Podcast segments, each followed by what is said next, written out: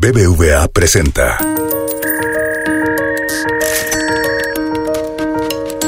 Peras y manzanas con Valeria Moy.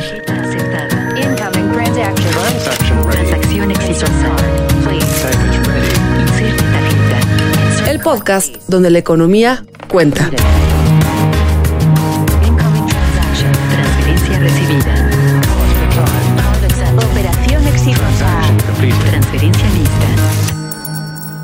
En diciembre de 2015 se firmó el Acuerdo de París. Seguramente ustedes han escuchado hablar de este acuerdo. El Acuerdo de París tiene como objetivo frenar el cambio climático y para lograrlo los países necesitan armar y estructurar planes de largo plazo para ver cómo pueden ir migrando a fuentes de energía de bajas emisiones de gases de efecto invernadero. El hidrógeno puede ser utilizado como combustible y no emite gases de efecto invernadero en su combustión, además de que puede utilizarse para almacenar energía. Por eso, hoy vamos a hablar del hidrógeno como la energía del futuro. Hola, soy Valeria Moy, les doy la bienvenida a un nuevo episodio de Peras y Manzanas. Sigamos con el tema energético para poder satisfacer la creciente demanda de energía eléctrica y poder tener un desarrollo económico acorde, acorde a los objetivos de desarrollo sostenible de la ONU y los del Acuerdo de París, pues es necesario contar con fuentes de energía limpias como el hidrógeno. Sin embargo, la producción de hidrógeno aún se enfrenta a varios retos que se deben resolver antes de poder tener acceso a sus beneficios. Hoy vamos a platicar sobre este tema con María Valencia Gómez, directora de vinculación institucional de la Agencia de Energía del Estado de Puebla, y con Israel Hurtado, presidente de la Asociación Mexicana de Hidrógeno, que sinceramente, Israel, tú disculparás, ni siquiera sabía que existía, pero ya sé, por eso me gusta mucho peras y manzanas, porque así vamos aprendiendo todos. Yo, antes que nada, quiero platicar con ustedes sobre qué es el hidrógeno. Ahora sí que tuve que sacar mis cuadernos de química. Me acuerdo por ahí que me decían, que sé, que el hidrógeno es el primer elemento de la tabla periódica, es el elemento químico más ligero, su átomo, recuerdo, pero ustedes me corregirán, tiene un protón y un electrón, es un elemento estable. Es decir, cosas que vimos en química, quizás en la preparatoria, pero quizás no nos explicaron que podía usarse como un combustible o como un energético importante. Así que María, voy de una vez contigo y explícanos de entrada qué es el hidrógeno, aparte de esta explicación muy de preparatoria de nuestras clases de química, qué es el hidrógeno y por qué puede usarse como un combustible. Muchas gracias, Valeria. Pues justamente ya diste una muy buena introducción de lo que es. Eh, para quien no esté familiarizado con los temas químicos, como yo en realidad, es, es la verdad un, recurso muy parecido al gas natural. Eh, se puede utilizar para muchas formas, de forma industrial, como un combustible, y lo hace muy atractivo por su, sus características, porque tiene eh, un poder calorífico mayor a otros combustibles, por ejemplo. Entonces, podría utilizarse para descarbonizar transporte pesado como los barcos, los aviones, el transporte en general que ha sido difícil de descarbonizar. Entre otras cosas, también es un vector energético. No es una fuente de energía primaria, es más bien una, una fuente eh, o vector energético que significa que es capaz de almacenar energía que pueda ser liberada eventualmente eh, y de forma continua, ¿no? Entonces, esto puede ayudarnos, por ejemplo, para aquellos países que tienen cierta incertidumbre climatológica, como Estados Unidos, que acaba de pasar hace un año, que tuvo que redistribuir su energía y esto cómo nos afectó también a México. Entonces, tiene incluso cuestiones eh, de ayuda en, términos de una matriz energética que puede redistribuir la energía eh, de una forma bastante buena en ese sentido y puede tener defectos también en la geopolítica, ¿no? Sabemos también eh, cómo estamos viviendo esta crisis sanitaria y que de esto eh, deslumbran efectos de, movimientos en la demanda. Tuvimos una crisis de suministro, la caída del precio del barril hace dos años, este año que pasó los precios abruptos del gas natural y vemos cómo las facturas eléctricas de España crecen. Y entonces, en ese sentido, eh, vemos también un, efecto del hidrógeno en, en cuanto a cómo puede ayudar a estas problemáticas eh, en, una matriz energética a nivel país, a nivel una organización. Y bueno, el hidrógeno es utilizado en procesos industriales, por ejemplo, en las empresas acereras o cementeras, que son, eh, utilizan grandes cantidades de hidrógeno. México es eh, consumidor en ese sentido. Y así es como otros países lo ven, una forma de acelerar la transición energética y de solucionar las complejidades que traen el depender de ciertos recursos como los hidrocarburos.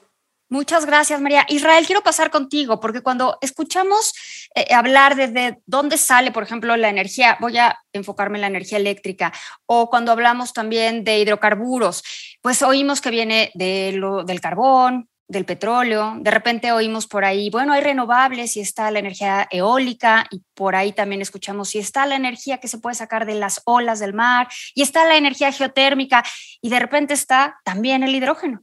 Ese sí, la verdad, me sorprendió, me dio mucho gusto que me sorprendiera.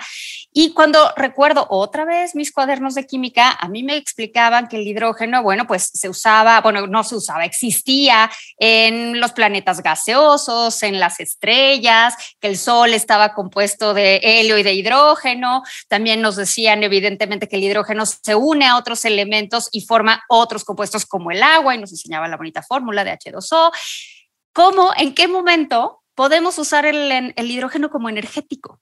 Sí, cómo no, muchas gracias, ¿no? Tú dices, eh, me acuerdo que es área 2, ¿no? Que este, justamente Yo estudié área 1, pero sí, en prepa no sé si fue en segundo o en, en algún momento nos dieron todas esas clases. Pero, pero sí, sí, eh, se ve que fueron, tuviste buenos maestros porque sí recuerdas muy bien todas las eh, características, algunas, bueno, algunas de las características del hidrógeno. Era una nerd, Israel. No sé si mis maestros eran tan buenos. Yo creo que sí, pero además yo era súper nerd. Ya, nos estamos dando cuenta, ¿no? Eh, sí, efectivamente, mira, el tema, como ya lo decía María y como tú lo comentabas al principio, sin meterme ya a comentar lo que dijeron, sí decir que es un tema viejo nuevo.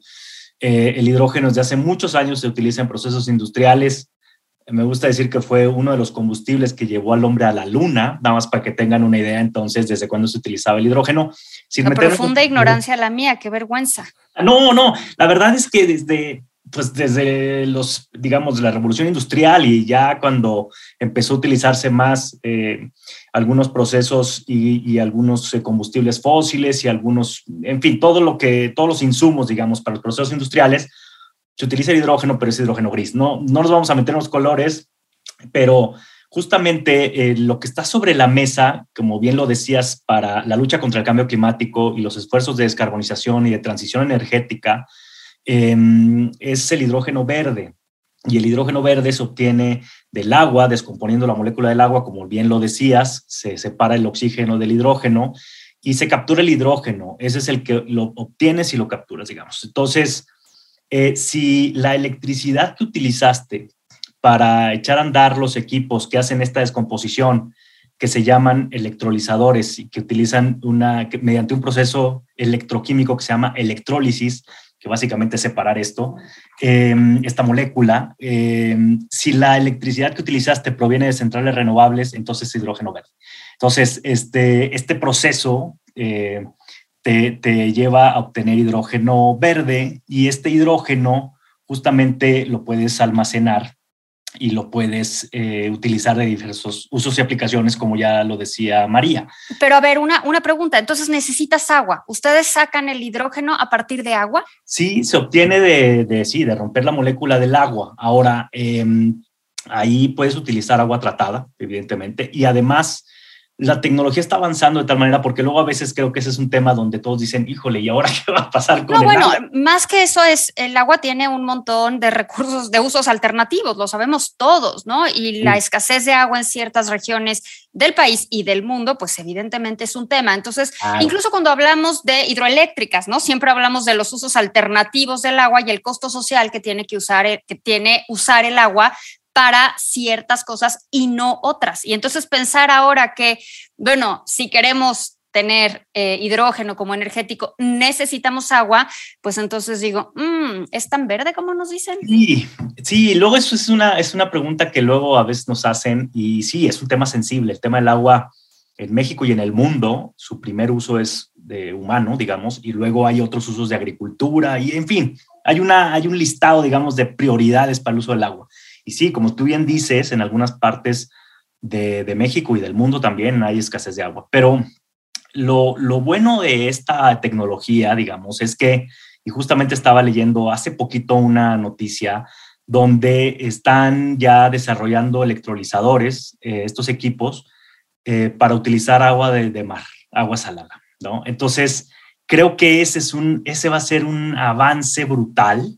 Ya lo decían algunos, eh, bueno, parece un poco ciencia ficción y lo decían algunos de los novelistas importantes de hace eh, cientos de años, digamos, eh, que el, el, poder utilizar energía proveniente del agua, ¿no? Que es una fuente inagotable, de agua de mar, digamos. Entonces... No, no, no, pero ¿cómo que inagotable? Nada bueno, inagotable. bueno, sí, pero me refiero, pues no nos vamos a acabar, imagínate, no nos vamos a acabar esa agua. Eh, además de que se puede reutilizar, es decir, hay una serie de, circunstancias o de condiciones que podemos, eh, podemos utilizar el hidrógeno, obtenerlo sin eh, vamos, sin acabarnos el agua de, consumo humano, digamos, ¿no? Entonces, eh, la verdad es que no hay ninguna otra tecnología o, alguna otra solución sobre la mesa para sacar a los combustibles fósiles de la matriz o de la ecuación de, para generación de energía o para utilización en procesos industriales como combustibles fósiles, em, no hay ninguna otra solución. Eh, esta es la que se considera la más eh, ambientalmente amigable. Ahora, María, una pregunta. ¿Es, ¿Es fácil? ¿Es caro? ¿Es complicado? Porque, pues evidentemente no es solo el, el recurso a partir del cual usamos o del cual producimos o generamos el energético ya listo para usarse. Es también el proceso que conlleva, ¿no? Y hay muchos procesos y hablamos, hay muchos tipos o hay muchas fuentes de energía, pero algunas son más caras, otras son sucias, otras son muy baratas, pero son sucias, otras, eh, eh, en fin, tenemos una gran variedad de combinaciones. En el caso del hidrógeno, ya nos explicaba Israel cómo se saca, se separan las moléculas del agua y, y nos quedamos con el hidrógeno, pero ese proceso que ya nos explicó con la electrólisis y demás es caro, es complicado, ¿Es sencillo? ¿Quién lo puede hacer? Claro, pues mira, justamente ya mencionaban el tema del agua, que, que sí es un tema complejo y, agregarlo a la ecuación de, de, cómo es que vas a suministrar eh, en un sistema energético, por ejemplo, de, electrólisis. Es sencillo, la realidad es que eh, si uno quisiera producir hidrógeno, lo, principal sería tener una fuente de energía limpia. Eh, los colores del hidrógeno, digo, para, para un poco tener el contexto, pues dependen de cómo se producen. Entonces, el hidrógeno verde, pues es a partir de una fuente de energía limpia, puede ser energía solar, puede ser eólica, puede ser incluso hay un... O sea, ¿necesitas energía para generar más energía? Así es, por eso justamente mencionaba que no es una fuente de energía primaria, sin embargo, el resultado es mucho más eh, potenciador en ese sentido, o sea, estás generando energía para producir energía, pero te digo que su aplicación, por ejemplo, en el tema de almacenamiento, hace que puedas almacenar muchísima más energía y distribuirla en el momento que tú quieras. Esa parte me eh, interesa. ¿Cómo se da el almacenamiento? O sea, si estamos hablando de este energético, del hidrógeno como energético, ¿cómo se da este almacenamiento? Claro, pues hay, hay aplicaciones, por ejemplo, como las pilas de combustible o, bueno, las celdas en donde se pueden almacenar el hidrógeno y te decía, esto se puede aplicar en un sistema energético, puede ser en una planta industrial, puede ser incluso a nivel país, eh, para poder eh, almacenar la energía fotovoltaica que se esté generando eh, y utilizarla en momentos, por ejemplo, en cuando no haya sol o no haya viento para la energía eólica. Entonces, tú preguntabas, bueno, las complejidades. Yo digo que es sencillo, sin embargo, eh, es una tecnología que no está siendo, no es madura comercialmente. Actualmente, y como ya decía Israel, pues están desarrollando diversas tecnologías, ya decía de la desalinización del agua, por ejemplo, para utilizarlo en electrolizadores, pero eh, ahorita todo el mundo se está peleando por quién tiene su mejor electrolizador, ya sea los alemanes, ya sea los franceses, ya sean los japoneses, los chinos, etcétera, ¿no? Entonces... ¿Y eh, tiene, María? ¿Quién lo tiene? Dinos la verdad. Mira, pues te digo que hay un montón de opciones en el mercado, pero son caras porque eh, no, no, es comercialmente viable en este momento. O sea, esa, hay que ser sinceros, hay que decir la realidad. Y, esperan que sea algo como lo de las celdas solares, que la tecnología fue cambiando muy rápido y de repente ya se volvió accesible. Exacto, literal. E, ese es eh, un tema eh, bastante interesante porque pasó más de una década para que las celdas fotovoltaicas fueran rentables y cómo es que vimos en la comunidad internacional a, varios países eh, tratando de, tener su mejor tecnología y, que sea viable. Y eso mismo está pasando con el hidrógeno. Actualmente eh, se están sumando a la lista de países que están publicando rutas nacionales y estrategias de hidrógeno verde. entre ellas, bueno, parte de Europa, incluso en Latinoamérica, sorprendentemente hemos visto cómo está liderando esta lucha Chile, eh, se sumó Costa Rica, Colombia, etcétera, ¿no? Entonces, ah, pareciera que es una lucha en donde México se está quedando atrás, eh, hay que decirlo también, porque si bien es una tecnología que no es madura, eventualmente lo va a ser y no creo que se tarde más de eh, esta década que se tardó en las celdas fotovoltaicas. Entonces, estamos viendo un avance tecnológico y de innovación muy acelerado y esto va a pasar con el hidrógeno y quien se quede atrás, pues va a tener que eh, integrarse a esta, tecnología de una forma difícil, ¿no? Vamos a tener que importarla en vez de que México pueda desarrollarla a nivel nacional. Entonces, bueno, e, ese son el tipo de, de, complejidades que se están viviendo con esta tecnología. Gracias, Israel. Tú lideras, presides la Asociación Mexicana de Hidrógeno. ¿Qué está haciendo la Asociación Mexicana de Hidrógeno para que no suceda lo que nos está comentando María, para que no nos quedemos atrás eh, usando o entendiendo o investigando cómo usar el hidrógeno como fuente de energía? Sí, cómo no. De hecho, la asociación se fundó a, principios del año pasado. Tenemos en realidad un año de fundados como tal, impulsar industrialmente con tecnología la industria del hidrógeno verde en México. Em, y lo que estamos haciendo, bueno, uno es socializar el tema, justamente es uno de los trabajos, ¿no? Este, poco hablarlo y ponerlo en la conversación pública y que la sociedad, eh, digamos, comprenda un poco más o entienda más eh, de qué se trata el tema del hidrógeno, ¿no? Que luego hay estas confusiones un poco con, como ya lo decías también al principio, nitrógeno y otros eh, gases. Em, Oye, como, diría, como diría Mecano, ¿no? Oxígeno, nitrógeno y argón. Argón, exacto. De hecho, a mí me gusta mencionar, lo tienes muy claro, a mí me gusta mencionar que en la asociación participan de los, eh, bueno, ya participan eh, fabricantes de los más grandes a nivel mundial de hidrógeno, pero es hidrógeno gris nuevamente, pero que también están eh, y que producen hidrógeno, perdón, argón, oxígeno y nitrógeno y otros gases, pues. Pero como bien lo dices. Em, y por otro lado, estamos trabajando en una hoja de ruta. Estamos haciendo una hoja de ruta para detonar de manera eficiente y organizada la industria del hidrógeno verde. Eh, como bien decía María, otros países ya tienen una estrategia nacional de hidrógeno eh, y nosotros como asociación no, quedamos, no queremos quedarnos atrás. Queremos entonces, y lo estamos ya trabajando actualmente, para detonar de una, de, o sea, toda esta industria em, y, y, poder eh, tener una industria del hidrógeno verde ya eh, formal, con proyectos y, buscar producir la primera molécula de hidrógeno verde pronto. Eh, en Chile ya, ya produjeron la primera molécula de hidrógeno verde hace poco y ellos están construyendo una central para producir hidrógeno verde y exportarlo a Alemania. Eh, entonces, pues bueno, México tiene unas condiciones que está llamado a ser un gran jugador del tema de hidrógeno verde y bueno, pues nosotros queremos estar ahí e impulsarlo desde la asociación con todos los eh, asociados que participan en diferentes, eh, digamos, en diferentes partes de la cadena de valor industrial. Unos desarrollan tecnología, otros están con el tema de gas natural, que es un paso natural al hidrógeno, otros con tema ya de gases, como lo mencionamos, y otros que son consumidores. Entonces, entre todos estamos trabajando para crear lo que se conoce como la, economía del hidrógeno.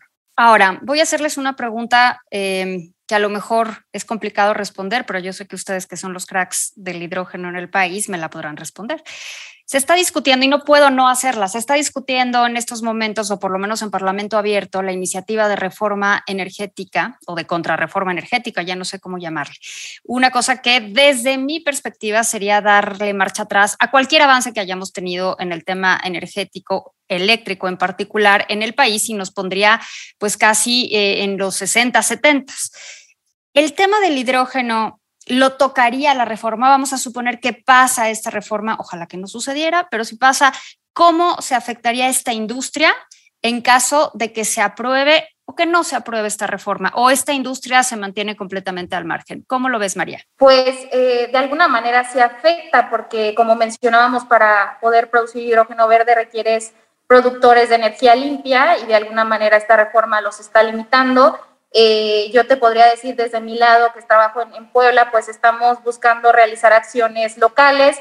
Eh, veo un área de oportunidad y, la menciono para cualquier otro estado que definitivamente eh, podrán haber problemas regulatorios, pero el hidrógeno como no es una tecnología tan madura, pues empezar a realizarla en, a pequeña escala, ¿no? En sistemas energéticos de pequeña escala, en donde tal vez estén off-grid, no se necesite algún permiso regulatorio, eh, incluso a nivel investigación. Entonces, creo que lo que está haciendo la asociación es, de gran valor porque impulsa a otros estados y a otras organizaciones a realizarlo sin tener que involucrarse con, permiso, con permisología federal. Entonces, de alguna manera, eh, no estamos con las manos atadas, pero para quien quiera producirlo a nivel industrial, eh, en grandes cantidades más bien, pues ya sí estaría un poco limitado con esta reforma. ¿Tú cómo lo ves, Israel? ¿Tiene, ¿Cómo jugaría a favor o en contra de la industria o del, de la tecnología del hidrógeno esta contrarreforma o esta iniciativa de reforma energética. Sí, cómo no. Oye, como decimos, para hablar del elefante en la habitación, ¿verdad? Este, pues, pues es que no podemos no hablar del elefante, ¿no? Exacto, no podemos, no podemos no hablar del elefante en la habitación. Mira, hay actualmente alrededor de 200 centrales renovables en México. Más o menos unas 85 son centrales solares a gran escala, que generan energía a gran escala, y otras, el restante son eólicas, em, también un poquito más 85 y eh, algo de poquito de geotermia, digamos. Esa es nuestra generación renovable en México. Em, México pertenece al cinturón solar, que son los países con mayor irradiación solar en el mundo, ¿no? Este, privilegiados en cuanto a... Entonces, creo que es importante señalar dos cosas ahí. Uno es que sería, pues, lamentable que México no siguiera explotando su potencial renovable, ¿no? como lo dijo por ahí alguien a nivel internacional, pues México podría ir de, Pemex a Solmex, ¿no? Digamos, o sea, esa sería la transición. Y por otro lado, em, creo que con estas, eh, con estas centrales ya podríamos empezar a producir hidrógeno verde. Eh, deberíamos de aprovechar que ya están instaladas, ya están los fierros puestos, pues la inversión realizada em, y hay que utilizar esta infraestructura, ¿no? pero sí creo que eh, ahora que se está discutiendo la contrarreforma, sería muy bueno, eh, deseable y yo diría que casi obligatorio poner el tema sobre la mesa. Es decir, si, esta reforma pudiera traer algún retraso, digamos, en cuanto al, desarrollo todavía mayor de energías renovables en México, que en realidad, por ejemplo, energía solar, la primera central solar se instaló en el año 2013, la primera, y era, digamos, generaba 300, 30 megas. Bueno, genera todavía porque sigue en operación. Pero hay centrales que se instalaron hace unos tres años, la más grande, pues todavía yo creo que del continente americano, de todo el continente está cerca de Torreón, en Coahuila, y genera 800 megawatts. Imagínate cómo hemos crecido de 30 a 800, digo, de, centrales solares de 30 a 800. Entonces, eh, creo que debemos de seguir impulsando esta, esta, las energías renovables y por ende pues al hidrógeno verde, ¿no? Creo que, creo que en ese sentido deberíamos de ver un poco más en ese sentido, pensar un poco, como dicen, out of the box, ¿no? Ir, ir ver hacia lo que está pasando en otras partes del mundo y, pues bueno, poner ese tema sobre la mesa porque sí, pues lateralmente podría tener un impacto. Justo antes de platicar con ustedes, estaba viendo yo una gráfica que México es país que menos invierte en investigación y, desarrollo como porcentaje de su PIB. Únicamente el 0.3% del PIB se dedica a investigación y desarrollo. Y bueno, lo que me están comentando ustedes es que esta es una tecnología que todavía no está en un nivel ya comercial, pero que sin duda tendríamos que seguir investigando y sin duda tendríamos que ver la posibilidad de desarrollarla como una fuente de energía verde, de una fuente de energía que nos permita lograr o tratar de alcanzar los acuerdos de París, que como va la cosa con lo que tenemos ahorita, pues todo parece que no los vamos a alcanzar.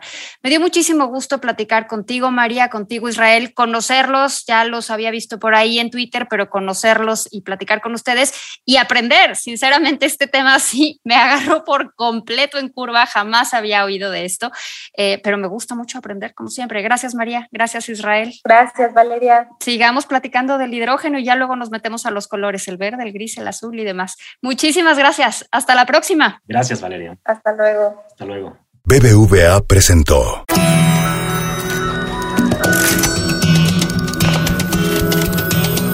Peras y manzanas con Valeria Moy. Dirección y conducción del programa Valeria Moy.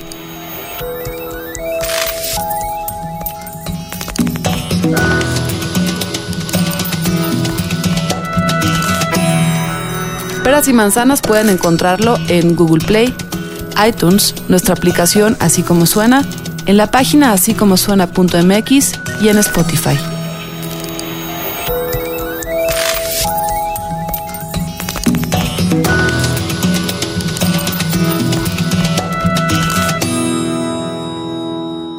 ¿Te gustó Peras y Manzanas? Escucha todos nuestros demás podcasts. Puedes escuchar las historias que hacemos en Así como Suena. Puedes reírte con Gis y Trino en La Chora Interminable. Búscanos en así como suena.mx, en Spotify, en iTunes y en Google Podcast.